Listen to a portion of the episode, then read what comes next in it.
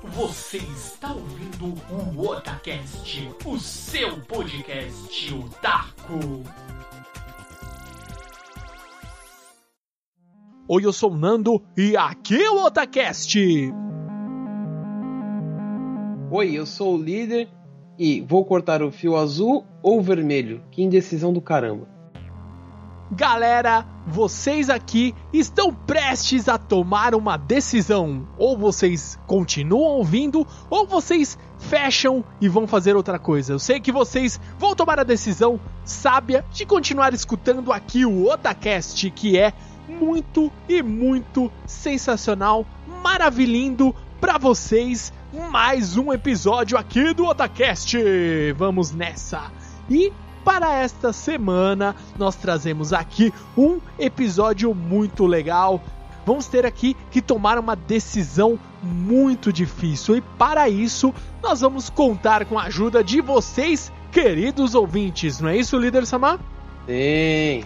E o tema de hoje aqui no Otacast será quais são aquelas escolhas difíceis que várias vezes nós devemos tomar e também que os nossos queridos e amados personagens dos animes, mangás e por que não dos games também têm que tomar essas difíceis decisões.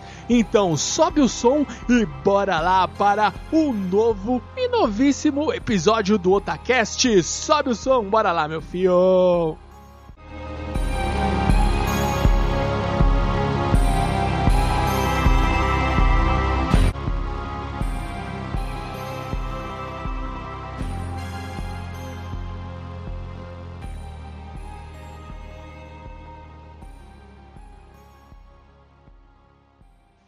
Líder Samar, hoje em nosso novíssimo episódio aqui do Otacast, teremos aqui uma difícil escolha que é selecionar quais são as melhores escolhas dos nossos personagens favoritos. Também podemos mesclar situações que nós também tivemos que tomar difíceis decisões e escolher por um caminho, porque não dá para escolher os dois, porque a vida é assim. Então vamos Sim. lá começar aqui. Eu selecionei aqui um dos clássicos aqui dos animes e mangás que é Yu Yu Hakusho. Yu Yu Hakusho, uma difícil decisão que nosso querido Yusuke Urameshi ele teve que tomar lá no começo mesmo do, do mangá e também lá no comecinho do anime ele teve lá que encarar logo de começo, depois ele conseguir se tornar oficialmente o discípulo da mestra Genkai, ele teve que tomar uma difícil decisão que é o seguinte: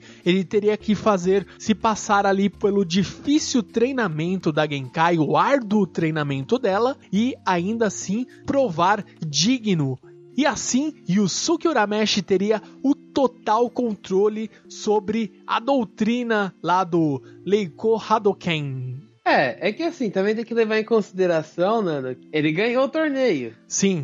Lá. Então, meio que o prêmio do torneio era a doutrina, então ele tinha que treinar, ou ele não ia conseguir a, a doutrina nunca, né? Exatamente, mas ali foi uma coisa bem curiosa que a gente, vocês ainda, acredito eu, queridos ouvintes, vão lembrar que é o seguinte, ele ganhou o torneio, ele ficou todo feliz, ele, ah, beleza, vou embora, daí o Quabra tava indo embora, ele, opa, Genkai vai e pega ele, nada disso, você ganhou o direito de se tornar o meu discípulo e você vai ficar aqui o tempo necessário até conseguir aperfeiçoar a técnica e dominar a, o meu estilo. Você se tornou o meu discípulo, você tem essa difícil escolha. Ele falou: a escolha é sua, você vai ter que ficar aqui. Se você não ficasse, tudo que você passou ali no torneio, você se sacrificou, lutou e etc., daquilo de nada adiantou. Você ia jogar tudo fora. É uma, é uma é, escolha. É porque, é porque, foi assim, né? Se a gente tem em consideração que ele foi pro torneio porque foi uma missão do mundo espiritual que era para evitar que a doutrina caísse nas mãos do Lando. Ele, ele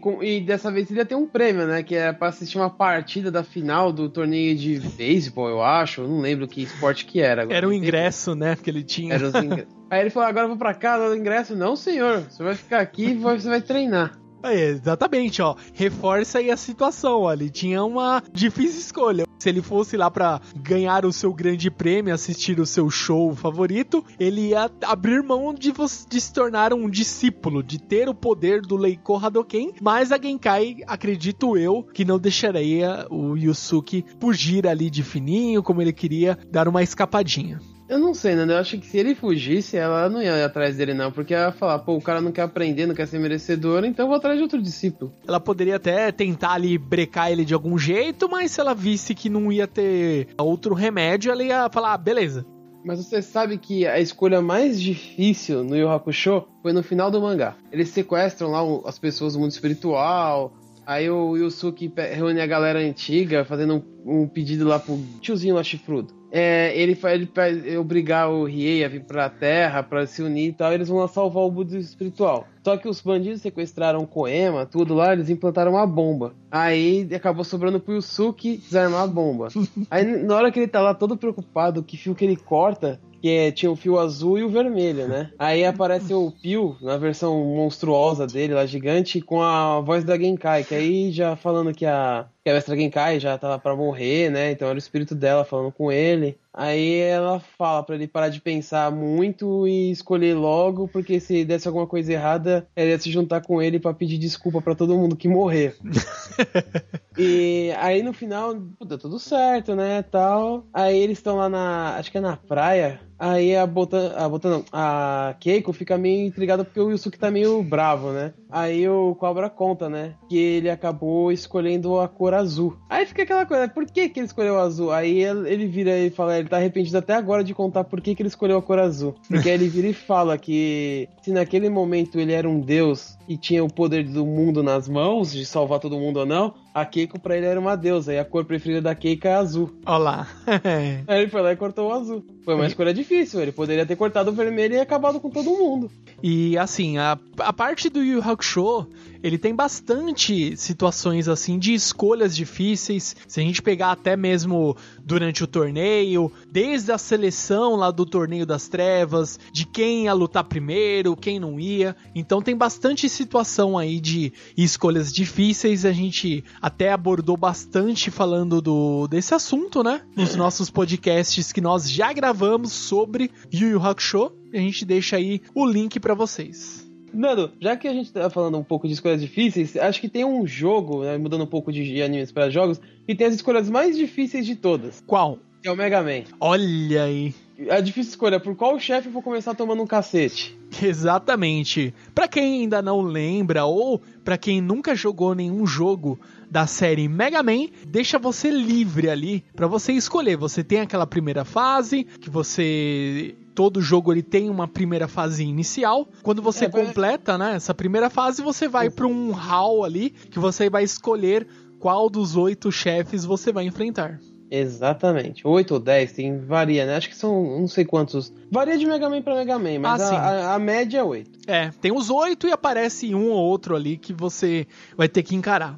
É aquilo, você vai ter que escolher a ordem que você vai enfrentar os chefes. Mas isso não quer dizer que você não vai ter que deixar, vai deixar de enfrentar algum. Não. Você vai ser obrigado a enfrentar os oito. Isso aí já, já, tipo assim, a decisão já tá tomada. Você vai ter que enfrentar os oito. Agora a difícil decisão é qual você vai enfrentar primeiro. Porque uns têm vantagem sobre os outros. Em questão dos poderes, né? Porque, para quem não conhece o Mega Man, quando você derrota um chefe no Mega Man, você ganha a arma dele. Ou seja, o poder que aquele chefe usava, fica para você, você tipo tem uma barrinha que você ganha que é a quantidade de vezes que você pode usar esse poder, tá? Ou seja, você ganha o poder do chefe. Por exemplo, quando você derrota no Mega Man X4, quando você derrota o, a, a, o chefe que é uma aranha, você ganha o poder de atirar a teia dela. E você pode grudar, como se você fosse uma aranha. E é isso, então, ou seja, você tem decisões que você tem que tomar, porque, por exemplo, tem sempre um chefe, assim, sempre não, né?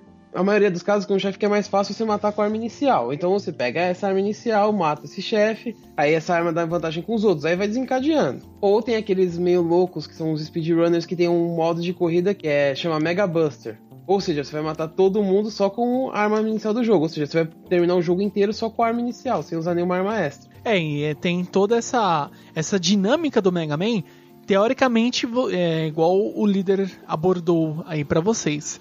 Não é necessário você, ah, eu vou ter que achar a fraqueza de todos os chefes e seguir essa ordem. Às vezes você quer se desafiar e enfrentar, não, vou pegar aqui um chefe randômico que eu sei que eu não vou levar vantagem nenhuma agora e vou ganhar dele. Então, geralmente você vai, ah, esse chefe aqui é de fogo. A arma inicial você não vai ter vantagem. Não é uma arma de gelo que vai te dar vantagem. Então você vai lá e consegue enfrentar ele e vai ter um desafio muito maior do que se você fosse fazer aquela velha e boa é, sequência de você descobrir qual chefe é vulnerável à arma de qual.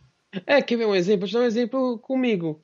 Quando, é, sempre que eu joguei o Mega Man X4, o que, que eu fazia? Para mim, o chefe mais fácil de se derrotar com a arma inicial é o da fase do gelo. Sim, eu sempre começava por ele também. Exato. Os speedrunners não, os speedrunners começam pelo do fogo. E é difícil. é difícil. É que os caras já têm os esquemas. Quando você tem os esquemas, qualquer chefe é fácil você derrotar com a arma inicial, mas você tem que conhecer direitinho os esquemas do chefe, os RNG, essas coisas, né? Pra quem não sabe, RNG são randoms. É, eu não sei exatamente é, a tradução do, de RNG. RNG são coisas, são jogos que têm é, ações randômicas, ou seja, é, por exemplo, o Super Mario, quando você começa o Super Mario Bros 1, você vai sempre encontrar aquele Goomba caindo. Isso não é um RNG, isso é uma coisa estática do jogo. Um RNG, por exemplo, o chefe pulou, só que não é o padrão dele ficar pulando toda hora. Então, esse é um RNG. Então, tipo, ele variou do padrão dele. São padrões que os chefes adotam que tá na programação do jogo. Em outras palavras, são o chefe ou o inimigo, ele tem aquela ação já pré-determinada. Porém, ele não vai usar aquela ação, aquele movimento que ele já tem, daquela forma toda vez, é, daquela mesma forma igualmente toda vez que você enfrentar. Ele vai usar aquele mesmo movimento, mas não na mesma ordem. Exatamente, é isso mesmo. Ou às vezes ele nem usa esse movimento, porque principalmente jogos mais, assim, não tão antigos, eles já têm, eles têm bastante movimentos pré-definidos, assim, armazenados na memória, né, do, da programação do, dos chefes, por exemplo. Então, tem vezes que, tipo, pô, mas ele não usou esse golpe, ele nem usa, ele segue uma outra programação. Então, ou seja, são programações randômicas que vão rodando e vai gerando o chefe, entendeu? Esse tipo de jogo é legal. Eu, eu gosto desse tipo de jogo porque, te, tipo, você não fica naquela coisa que te dá sono. Você fica lá, ah, legal, só fazer isso que eu mato. Não, ele tem um padrão diferente. E dá mais emoção. Exatamente. Tem mais algum outro aí, líder? Vamos ver aí no campo dos animes, mangás. Eu sei que você é uma enciclopédia para tudo com que existe aí do mundo dos animes e mangás. Puxe uma aí da sua lendária memória. Nando, é, antes de ir pros animes e mangás, eu vou ser obrigado a falar, porque eu lembrei de um agora Pra quem me conhece do, do Otacast, sabe qual que é o meu jogo preferido de PS3. Pra mim, é o melhor jogo que saiu. Ah, lendário Catherine. Isso.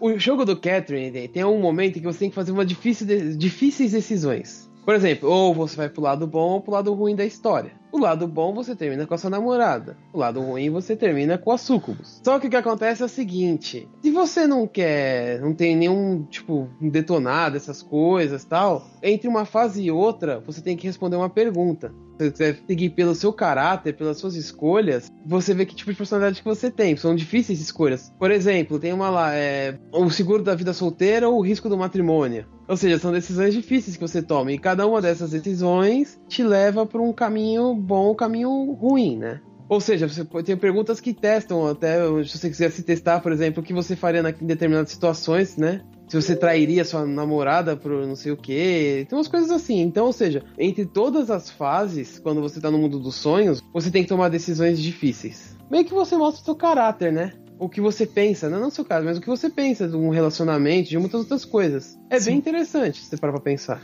Eu vou até parafrasear aqui o Kirito de Sword Art Online, que ele até fala, né, que ele é questionado em, na, na primeira saga ainda, do, da animação, e ele é questionado: ah, mas isso aqui é só um jogo e etc. Por que, que você não vai assim, assado, né? Você não tá indo aqui, entre aspas, aí lutando pra valer. E ele fala, né, que não é porque isso aqui é um jogo, o Sword Art Online, ele é, está dentro do jogo, que ele vai mudar que ele é na, na vida real. Então seria mais ou menos isso. Você vai se testando em condições, por mais, ah, isso aqui é uma perguntinha só do jogo. Só que às vezes o desenvolvedor ele pensou nisso de pegar o seu inconsciente o que você realmente aliás, uh, está pensando ou predisposto a responder e você vai e responde. Até em determinado momento lá no final do jogo, você vai é, sofrer a consequência dessa resposta. Às vezes você respondeu ali só por ah, deixa eu passar logo, ou às vezes você respondeu, ah, isso aqui é só um jogo, deixa eu responder aqui isso aqui para ver o que acontece, Exato. né? Por isso que assim, eu já joguei, obviamente, para platinar, então eu tinha mais ou menos as, as perguntas e as respostas ir para cada caminho. Mas se você pega uma vez que eu já fiz para responder de acordo com o que você acha, suas opiniões, né? Eu, no caso foi o que eu fiz a primeira vez, tá? Porque eu não tinha nada das respostas. Eu tava só jogando para conhecer o jogo tal. Ou seja, tipo, foi na raça. Eu, eu, lógico, assim, não sei se lógico, né? Graças a Deus eu acabei indo pro caminho bom. Não 100%, mas fui. Mas já que você falou do Kirito, ele também teve que tomar uma decisão difícil. Exatamente. Porque ele saiu de um jogo em que ele ficou preso com o risco de, de morrer no jogo, de ter a mente dele presa. Quando ele saiu, ele teve que fazer uma escolha. Ele teve que salvar a Suna ou ficar no mundo dele. Ou seja, ele se arriscou num jogo em que ele poderia ficar com a mente presa de novo para salvar a Suna. Sim. Mas é uma coisa difícil, você parar pra pensar muito difícil. É uma escolha assim. É, pensa aí, o cara ficou preso. Não só o Kirito, a Suna ali, todo mundo que estava envolvido ali no, no jogo o Sword Art Online, na primeira versão, ele ficou preso ali, acho que foi por volta de um, é, dois anos, então ele estava ali já, quando ele foi. Ele, eles conseguiram lá se libertar e tudo mais. Ele já estava ali, meu, tava praticamente pele e osso, inanição, né? Tava no hospital uhum. lá. Tava muito zoado. Então ele se recuperou, passou aquele período de se recuperar. E ele queria, de qualquer maneira, saber, né? Cadê a Suna? Não sei o que. Ah, ela ainda não despertou. Daí sim que ele entende o que aconteceu. E ele vai lá, ele tem que tomar essa difícil escolha de eu vou ter que novamente. É, entrar num game, por mais que ele já tinha ali a, entre aspas, não aconteceria nada de novo, fecha aspas, mas ele tinha que tomar essa escolha. Ele foi ali e falou: eu tenho que ir lá e resgatar, eu não posso ficar dependendo de outros players de chegar lá e conseguir resgatar a Suna. Ele foi lá Exatamente. e se prontificou a fazer isso. É, se arriscando, porque ele poderia entrar novamente num jogo em que ele ficasse preso com a mente dele presa. Exatamente, ia ficar uma situação, meu, é muito complicado, assim. Eu sei que ainda é, é um tema, assim, até que é, quando saiu a série a Sword Art Online, saiu. Foi Light Novel. Acho que se eu não me engano, saiu por Light Novel, né? Foi. Não. Foi, foi novel, uma... né? Foi no... Não. Foi, foi o Light Novel Aí depois foi o anime, depois. Não, foi o mangá e depois foi o anime. Foi uma coisa assim, foi o mangá, o anime depois o mangá. Eu acho que assim. saiu o anime e depois saiu o mangá. Porque o mangá, até que o, o traço do mangá ele é totalmente diferente do traço do anime. Eu sei porque Sim. eu tenho os mangás, é totalmente eu diferente. Também. E, eu é. e você pega assim essa situação. Teve bastante discussão na época de você ver essa, ah, mas é muito legal você estar tá num jogo, né, uma imersão completa e ali você vive esse mundo, que eu acho muito interessante que até infelizmente as próximas sagas ali deixou muito a desejar, que era o quê? Aquele senso de você ver o lado humano na primeira saga do Sword Art Online, o Kirito, ele tava lá naquele mundo, etc. E aos poucos, eles tiveram que, assim, ó, a gente tá preso aqui, a gente não vai conseguir sair. Foi passado lá o recado, ó, vocês só vão conseguir sair quando terminarem o jogo. Só assim. E o que ele foi feito? Eles começaram a organizar expedições, juntar é, clãs e grupos para tentar ir pouco a pouco avançando no jogo para terminar. Só que uhum. existiam pessoas que ali devido às condições delas, elas começaram a se acostumar a viver no jogo. Elas não estavam Exato. mais com buscando, a, elas não tinham mais a vontade de ah, eu vou lutar para sair. Elas falaram, aceitaram a situação. Uhum. Falaram, ó, oh, a gente tá preso aqui e até o Kirito e a Suna, eles têm bastante esse tipo de discussão de ver, ó, tem pessoas que já se acostumaram, passou um ano dentro do jogo, ah, beleza, tô, tô safe aqui, então pra mim tá Tá meio que boa. criaram uma meio que criaram uma vida dentro do jogo, né? Exatamente. Não mais em sair. Não tinha mais aquela vontade de ah, eu quero sair daqui, né? É, acontece, né? A pessoa não perde as esperanças de sair. Exatamente, e isso também se enquadra aqui nas é, escolhas difíceis, porque ele viu que a situação, ó, eu não tenho sei lá, habilidade, ou eu não tenho como ficar galgando aqui level e depois entrar num clã, numa guilda e ir pra cima e começar e bater de frente para poder ganhando dos chefes e subindo lá na torre. Eu não tenho essa habilidade, então o que, que eu posso fazer? Eu escolho ficar aqui safe e beleza, eu vou viver aqui, ok. Mais ou menos isso que aconteceu. Então também é uma escolha mais do que difícil, né? Uma literalmente uma escolha de uma vida, né? Você se privou da sua vida fora do jogo e está vivendo ali no mundo online numa fantasia. Você sabe, Nando, que tem uma série uma franquia clássica da, da mercenária da Capcom. Olá. Que fala sobre decisões, né? Olha, qual é, líder? Vamos, vamos ver se você descobre, Nano. Ixi. De repente aparece lá a opção, você aparece lá pra você escolher, enfrente a criatura ou entre na delegacia e fique a salvo. Olha isso, hein? Isso aí é dos bons tempos, hein? O bom e velho Resident. Resident Evil 3 te dá. Exatamente. O jogo, vários momentos te dá decisões para você tomar, desde coisas em. Tipo assim, você vê que é, é, meio idiota até coisas que são tensas. Por exemplo, essa, essa opção é: você vai. Você pode ficar para fora da delegacia e hum. ter que matar o Nemesis. É, bem difícil, mas. Né? Ou você foge pra delegacia e faz um outro, um outro caminho por exemplo, tem umas decisões bestas. Por exemplo, tem uma hora que dá um terreno, meio que treme o chão e é, abre um buraco embaixo da Jill e ela tem uma escolha. Ou ela sobe do buraco e desvia das caixas pesadas que vão cair em cima dela que tava dentro de um carro, ou ela cai no buraco e desvia das caixas lá embaixo. Aí você vai parar por um outro caminho. Ou seja, são, o jogo é jogo de ação, mas tem muita decisão para você tomar. Você pode tomar nesse meio caminho.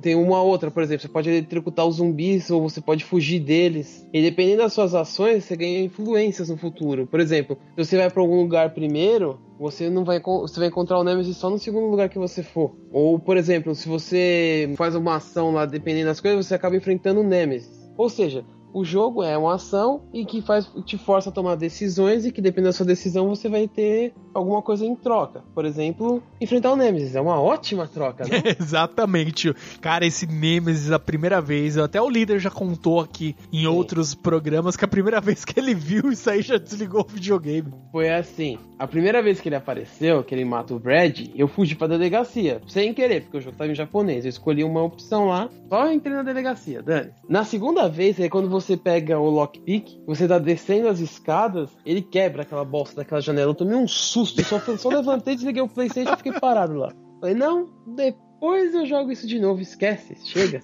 Não, ele chega pulando, quebrando aquela porra janela. Stars, opa, pera, parou. Eu tomei um susto, tomei um susto a primeira vez. É tenso, cara. Olha isso. E foi uma escolha na vida real, líder.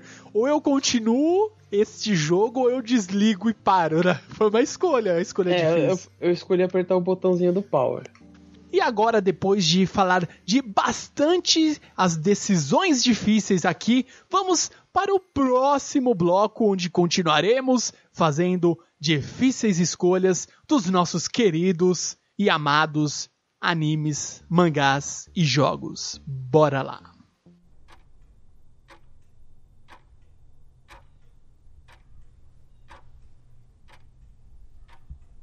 Já que você falou assim de, de decisões novamente né, agora, tem um mangá que fala praticamente sobre decisões da vida. Ex-Ex-Holic. Olha isso, esse é um dos clássicos porque já posso dizer que é clássico, porque já esse mangá já tem há um bom tempo da nossa queridíssima Clamp. É um, eu falo fácil que é um dos meus mangás preferidos, porque ele mexe muito com, com decisões na sua vida.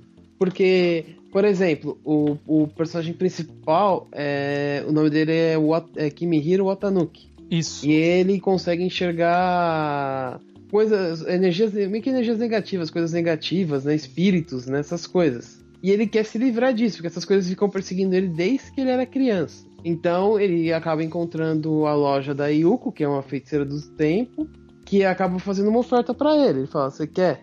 Só que você tem que pagar um preço.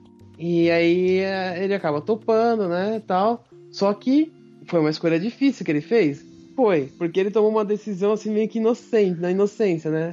ele vai ter que fazer trabalhos para ela até que pague o valor justo para que o desejo dele seja atendido. Porque a Yuko ela, ela trabalha dessa maneira, né? Até com, quando você começa a avançar a série, você começa a perceber que ela não é assim, ah, ela é, é má, etc. Não, ela fala, ó, eu posso atender o seu desejo, mas você também tem que dar uma algo equivalente, né? Um, você tem um Exatamente. ele quer se livrar praticamente ali de uma entre aspas aí, de uma maldição, né? Então, pra você quebrar essa maldição, ela é tão forte que até a própria Yuko fica encarnada assim, fala, hum, você tem tipo assim, ah, mas você quer se livrar dele? Por quê, né? Ela fica meio assim ainda, né? Depois mais pra frente você começa a entender o porquê, né?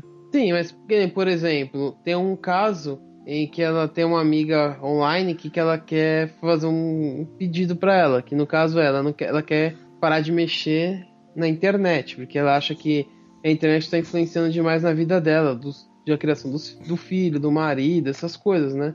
A Yuko cobra um preço. Ela tem que tomar uma decisão. Você quer parar mesmo de mexer no computador? Tá, é tanto que nesse caso ela decide parar e o preço que ela tem que pagar, ela tem, ela deu uma cadeira de bebê. Aí depois ela explica o porquê. É, que ela pegou uma coisa tão simples, porque, o- porque o pedido era simples. Ela falou: Eu não quero mais mexer neste computador.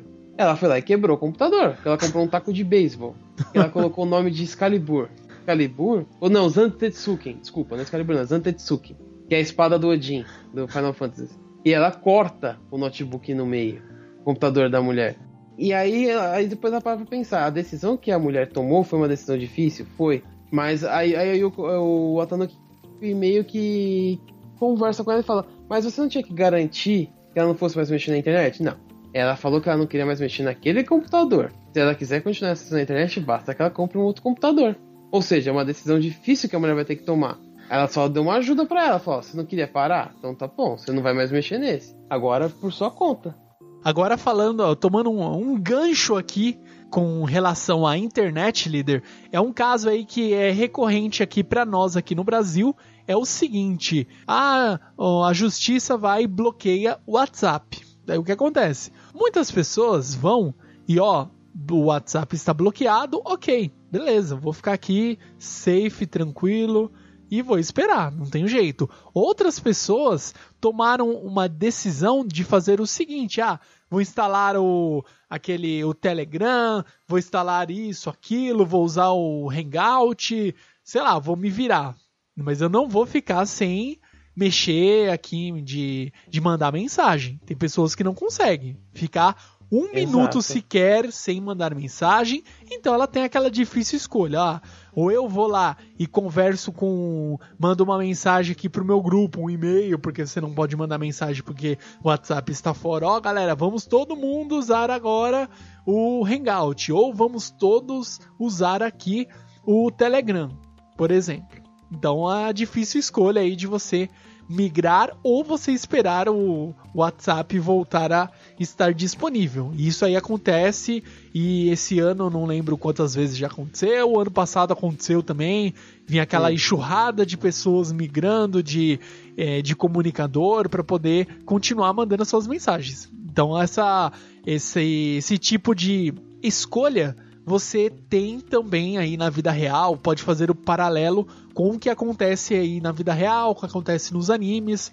Então, muitas vezes ah, é uma situação que a pessoa ela não vai ficar privada de tudo, mas se ela eh, for da escolha dela, uma escolha aí que cada um de nós deve tomar, ela pode sim continuar usando a internet.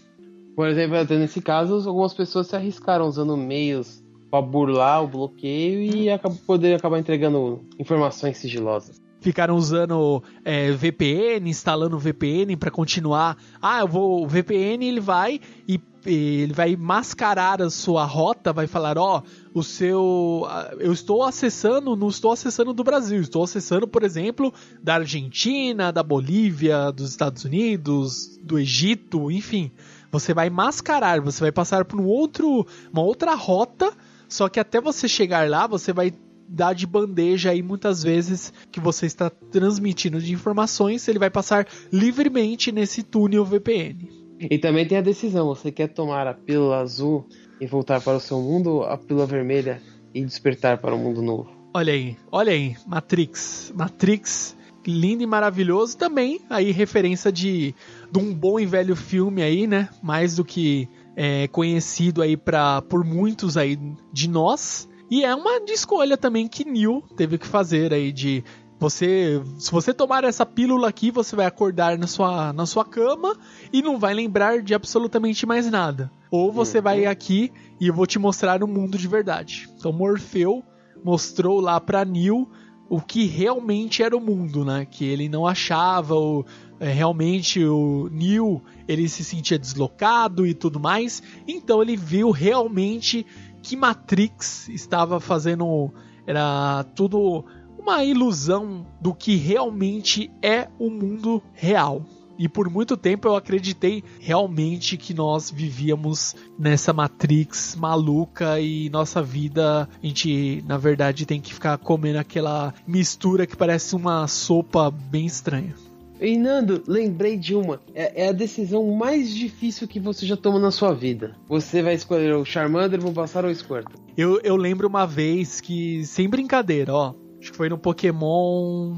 Não lembro agora qual que foi. Não foi no, no Pikachu lá, não foi a Yellow. Yellow. Foi na. Foi na Red. Que eu, eu, sem querer, eu falei, ah, acho que eu vou pegar realmente o Charmander. Só que eu falei, não, eu quero jogar com. Sabe quando você fica emboçado, qual que vou pegar? Você fica toda. toda hora. Quantas vezes eu já tive que resetar o, o, o Game Boy para poder pegar o outro. o outro Pokémon? Já aconteceu. E era emprestado o Game Boy, que eu já falei que infelizmente eu não tive Game Boy, então eu pegava emprestado dos amiguinhos na hora do intervalo e eu ficava lá resetando o Game Boy e perdia tempo de gameplay porque eu queria escolher o melhor dos melhores. Mas é, um dos motivos pelo qual eu gostava de jogar ela era essa, pra não ter que tomar essa decisão, que é uma decisão muito difícil de você tomar. Você vai escolher qual pra começar. Exatamente. E às vezes você realmente fala, ah, vou, beleza, vou de Squirtle aqui, lindo, maravilhoso, e lá na frente você. Não, peraí, puta, devia ter pegado o Bulbasauro. Ai, meu Deus, o Bulbasauro. E aconteceu isso direto, cara. E, eu, e depois, na, na, nos, nos tempos auros dos emuladores, claro que eu já deixava um save ali maroto, eu nunca tinha jogado. Ah, eu nunca joguei essa versão deixa um save ali naquela parte de fazer a escolha e vai jogando um pouquinho mais pra frente para ver se valeu a pena. Exatamente. Padrão. Eu, eu gostava de começar com o Vassauro, porque eu tinha vantagem nos três primeiros ginásios. Então, é, depois de um tempo, quando você já descobre esse tipo da mecânica, daí você, beleza, opa, vou lá, lindo, maravilhoso. Mas, é, sei lá, eu era muito apaixonado por Pokémon de Fogo. Não, não, tem, não tem jeito, cara. Eu é. sou meio viciado, assim, Pokémon de Fogo, só que geralmente você já toma um cacete já logo no começo, tem que upar muito mais. Vou trazer outra escolha então, para vocês, queridos ouvintes, e também para você, líder Samar. Vou falar aqui de um anime. E esse anime, nós estamos devendo aí um programa, a gente precisa se preparar e gravar, que é no nosso querido Inuyasha. Esse aí já é uma escolha bem difícil desde o início aí, tanto do anime como do mangá, que é a difícil escolha que Kikyo teve ao ver Inuyasha lá pimpão, opa, tô aqui. Mas Inuyasha não sabia que um yokai havia tomado sua forma e roubado a joia de quatro almas. E Nossa, o Inuyasha tava lá pimpão, ah, Kikyo, não sei o que lá, seu desgraçado, você destruiu a vila! E a Kikyo disparando flecha e toma flechada no Inuyasha, opa, acertou uma, selou ele na árvore. Exatamente. E ela teve a difícil escolha de sacrificar o seu amor ali, o seu grande amor verdadeiro, sacrificou-o para selar entre aspas ali o que era o mal, o que tinha atacado ela, roubado a joia de quatro almas, para usar em seu benefício próprio e se tornar um yokai completo. Essa narrativa uhum. é muito boa, cara. Sensacional, Exatamente. é um clichê, mas é sensacional. Kikyo e Inuyasha, a Juna, ela adora esse casal Kikyo e Inuyasha e ela ficou revolts quando apareceu a Kagome. Ela não gostava da Kagome. Eu também, da, depois de um da, tempo. Da Gomi? A Gomi. A Gomi!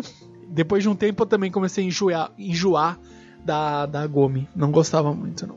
Mas aí é uma difícil escolha. Vou, você vai selar, entre aspas, ali. Vou, ah, será que foi ele mesmo? Ela não titubeou, não. Né? Ali, não. Ela só olhou e falou: você tá ferrado, então vamos morrer juntos.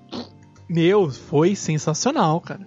Que... São momentos difíceis. Exatamente. E fora outras situações aí que a gente já teve em relação aí no Inuyasha, muitas escolhas difíceis aí. A principal que é a, aquela que a gente vai deixar aí o gostinho para quem ainda não leu e não assistiu, que é a Gomi ou Kikyo. Então, fica aí esse gostinho aí de quero mais para que quando nós gravarmos esse episódio aí sobre o lendário Inuyasha, vocês vão descobrir tudo aí relacionado a esse fantástico anime mangá. Exatamente. Um outro anime que tem muita decisão, assim. Lógico que ali, ali é, tem muito cheat, né? é, é, o Yu-Gi-Oh!, né? Nossa! Que carta jogar? Que decisão tomar? Né? Assim, é uma zoeira à parte, lógico, né? Mas são decisões que os personagens tomam. Posso jogar essa carta e me dar bem, posso jogar essa carta e me dar mal, e posso embaralhar o, o deck para 20 duelos. Cara, o esse... era muito engraçado, cara, na moral. Sensacional, cara. Mas o melhor, o melhor de todos era quando eles começavam a acionar aqueles combos um atrás do outro, cara. Os caras desciam 20 cartas no mesmo, no mesmo turno, cara. Então aqui, eu não terminei, eu ativo essas 10 cartas armadilhas e ainda tem mais, né? É tipo o comercial da Polishop, né? Não tem fim, cara. E tem mais, se você comprar agora é, essa frigideira, você também ganha a batedeira e ganha grátis esse kit para você fazer sucos, não sei o que, meu. Porra, peraí, né? é, pô, é quase isso, cara. Tem combo do Yu-Gi-Oh! que você fala, meu amigo. É que aí, assim, né, são decisões, são, é uma coisa mais besta, né, se você pra pensar. Ah, Mas não deixa de ser decisões, são decisões sim. difíceis. E se o Yugi não, não joga o Soldado do Lustro Negro, como que ele vai ganhar?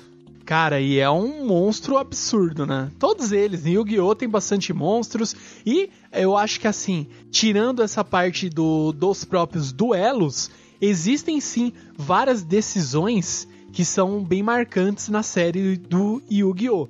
Que eu acho que eu, eu gosto assim bastante, né? Que é o primeiro lá, o Reino dos Duelistas. É, tem a parte, a boa e velha decisão que é: Yugi ganhou, ele dá a carta pro Joey, a carta que vale lá o prêmio em dinheiro, pro Joey pegar esse é, com a carta, trocar pelo dinheiro e pagar a cirurgia da Serenity. Então é uma. É assim, é aquelas decisões. Yugi podia sim pegar o dinheiro para ele e falar aqui, ó banana para você, mas ele foi lá e uhum. ajudou o Joey, né? Então é uma é, decisão. Nós saberíamos que ele não ia fazer isso, mas tem uma decisão mais forte. A parte que o Yugi tinha uma, uma escolha. Ou ele atacava o Kaiba e matava o dragão branco dele lá, lá o triplo e derrubava ele do castelo. Nossa, é verdade. Exatamente, que ele usou a carta de. Qual que foi aquele. Enfraqueceu, a né? viva com o mamute. Nossa. Mamute Exatamente. Foi, foi, perdendo pontos de vida todos os turnos até que zerou. Exato. Aí ele... ele reviveu um dragão branco e ele tinha uma escolha. Ou ele matava mais um da, das cabeças do dragão triplo e ganhava o duelo, ou ele passava e o, o Kaiba ganhava o jogo e ia enfrentar o Pegasus. Vamos lá, líder. Qual foi a sua decisão aí, uma das que você teve que tomar, uma das difíceis decisões? Vamos lá. Ah, Nana, tem várias decisões que você para pra pensar na vida que você tem que tomar que são difíceis. Por exemplo, o que você vai fazer no seu futuro? É uma decisão complicada, porque querendo ou não, você vai viver disso, você vai trabalhar, você vai ter que viver do que você, por exemplo, se forma, ou você não se formar para fazer uma faculdade. É uma, uma, outra escolha complicada. Você quer fazer faculdade? Por que você quer fazer faculdade? Você tem que tomar uma decisão.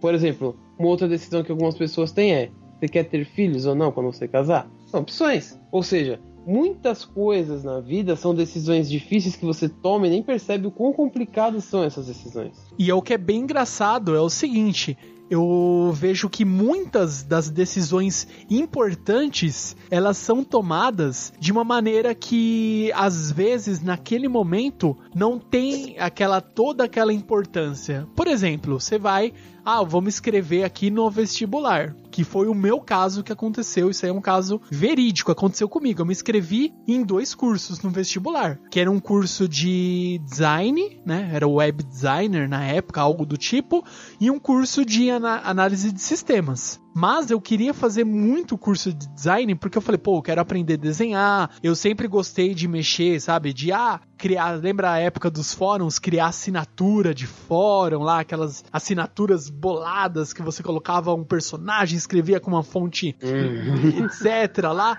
Eu sempre gostei de mexer com isso. Eu falei, pô, vou aprender mais, né? Na época de que eu falei, pô, mexi bastante aí, cresci aprendendo a mexer com questão da imagem, criar e etc. Coloquei o curso de design como primeira, primeira opção e o curso de análise e desenvolvimento de sistemas como segunda opção. Daí quando, meu, já tinha feito a prova, beleza, passei. Daí eu falei, ah, beleza, vou só aguardar aqui que vai começar meu tal empolgadaço, né? Daí chegou, passou um pouco tempo, eu falei, ah, acho que daqui a pouco já vai ver a lista tal. E depois eles me ligaram, falaram, ó, oh, infelizmente não fechou a turma de design. Você quer ir para sua segunda escolha? E eu falei, pô, tá. Daí eu fiquei pensando, eu falei, será que eu espero mais um semestre ou eu vou para a segunda opção? Daí eu acabei indo para a segunda opção. Não me arrependi nem um pouco, porque é. lá me abriu bastante portas, aprender, assim, como eu, eu já mexia também, já tinha feito é, curso de técnico, né, de, de informática, de montagem manutenção, tudo mais, redes. Então eu já tinha uma, é, um conhecimento e eu já tinha uma familiaridade com questão de HTML, eu já tinha mexido um pouco com HTML e tudo mais, que foi ah também na época de, dos fóruns que era para criar assinatura. Ah, põe essa assinatura aqui em HTML, põe uma página, aqueles geosites. Eu já tinha mexido Nossa. com algumas coisas. E eu fui lá e simplesmente eu falei: "Ah, vou encarar então essa segunda opção". não sabia se era isso mesmo e acabou de calhar de dar certo. Eu trabalho com isso até hoje. Assim, não me arrependo, mas foi assim uma decisão de um sim ou não, né, que durante uma ligação telefônica que decidiu o que eu faço hoje. Então é isso aí. Na época não tinha muita importância, mas hoje em dia ele tem um impacto absurdo. É, e é bem interessante isso. É que assim, resumindo, na vida a gente toma muitas decisões. A todo algumas momento. De, exato, algumas de maneira pensada, outras de maneira leviana. O, o que importa é que você tem que estar sempre ciente das decisões que você está tomando, para depois você não falar, ah, mas não era isso, não sei o que. Não, parece você escolheu, parceiro. Por exemplo, eu escolhi fazer um curso de TI, seguir uhum. a área de exatas o que eu gosto foi um fundo, senão eu teria feito outra coisa, poderia ter feito os manas, né, ou outras coisas assim dos gêneros, né. Ou seja, então tudo são decisões e geralmente são difíceis. É bem difícil e que é uma coisa bem legal. Eu sei que vocês é, ouvintes já devem até ter passado por essa situação, mas se você ainda é um totototinho, ou se você já está começando a entrar agora na vida adulta e você começou a sentir aí o peso de cada decisão, isso aí é bem interessante, porque a, conforme vai passando os anos, o peso de cada decisão ele vai aumentando mais e mais. Isso Exatamente. aí é. Você sente isso aí na pele, galera. Você vê. Daqui a pouco é aquela velha situação, né? Tipo assim, eu tenho dois boletos, eu só consigo pagar um. Qual que eu vou pagar? Você vai pagar aquele que não vai roubar sua casa.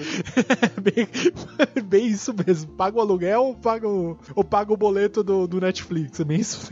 É bem por aí, né? Infelizmente é bem por aí. ah, tem um clássico, né? Que é um dos mangás que eu também gosto muito, que é o Reborn. Olha isso, Katekyo Hitoman Reborn! O personagem principal acaba encontrando um lendário Reborn, que é Sim. o o, um dos bebês mais poderosos do mundo, que, que é, ele foi um Hitman, e ele tem a bela e reluzente missão de treinar o décimo Vongola, ou seja, o próximo herdeiro da família Vongola da máfia. E aí tem uma decisão. O sucessor, como que é o nome dele? Esqueci ah, agora. O, o Sawada Tsunayoshi. Isso, o Sawada tem que tomar é: você vai querer ser o décimo Vongola ou não?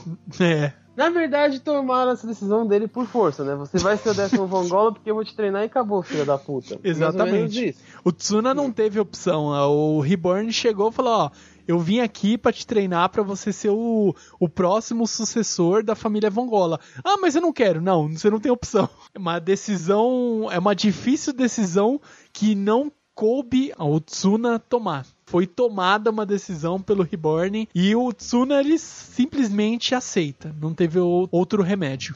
Tem um, um mangá que é pesada a decisão, que é o Lobo Solitário, né? Olha aí, o líder bom conhecedor como que é essa difícil decisão? O personagem principal do Lobo Solitário, ele tem, ele tem um, ele carrega um, um filho dele, né, junto com ele. Sim. E ele colocou a vida dele e a do filho dele à prova. Ele colocou uma espada e uma bola. E ele falou: escolhe um. Só que o filho dele gatinhava, o filho dele falava, não falava nada.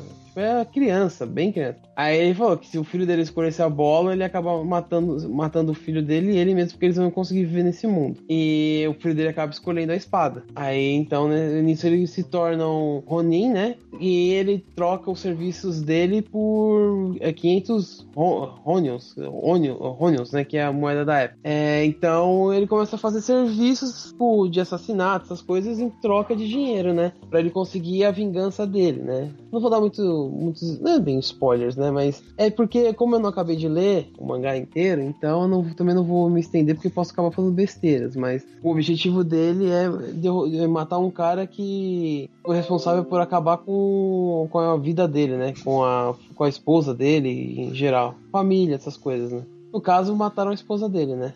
Então é mais uma decisão difícil que acontece aí também no mundo dos mangás.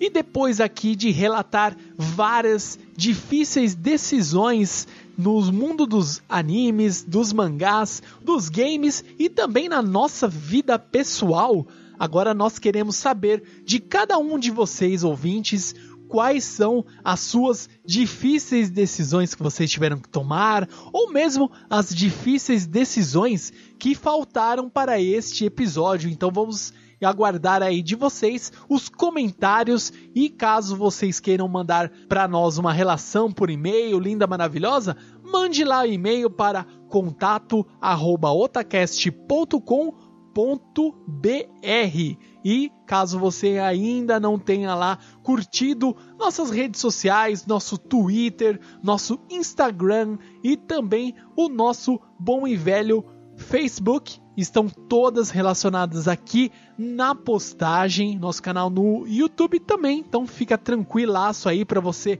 acompanhar os nossos queridos hangouts que nós fazemos aí de 15 em 15 dias estão lá, estão ao vivo, então assina lá o nosso canal no YouTube, clica no sininho para receber notificação e todo 15 em 15 dias, nós temos lá nossas transmissões para vocês. Não é isso, líder Samar? Sim. Então, nos vemos no próximo Otacast e até mais. Bye, bye.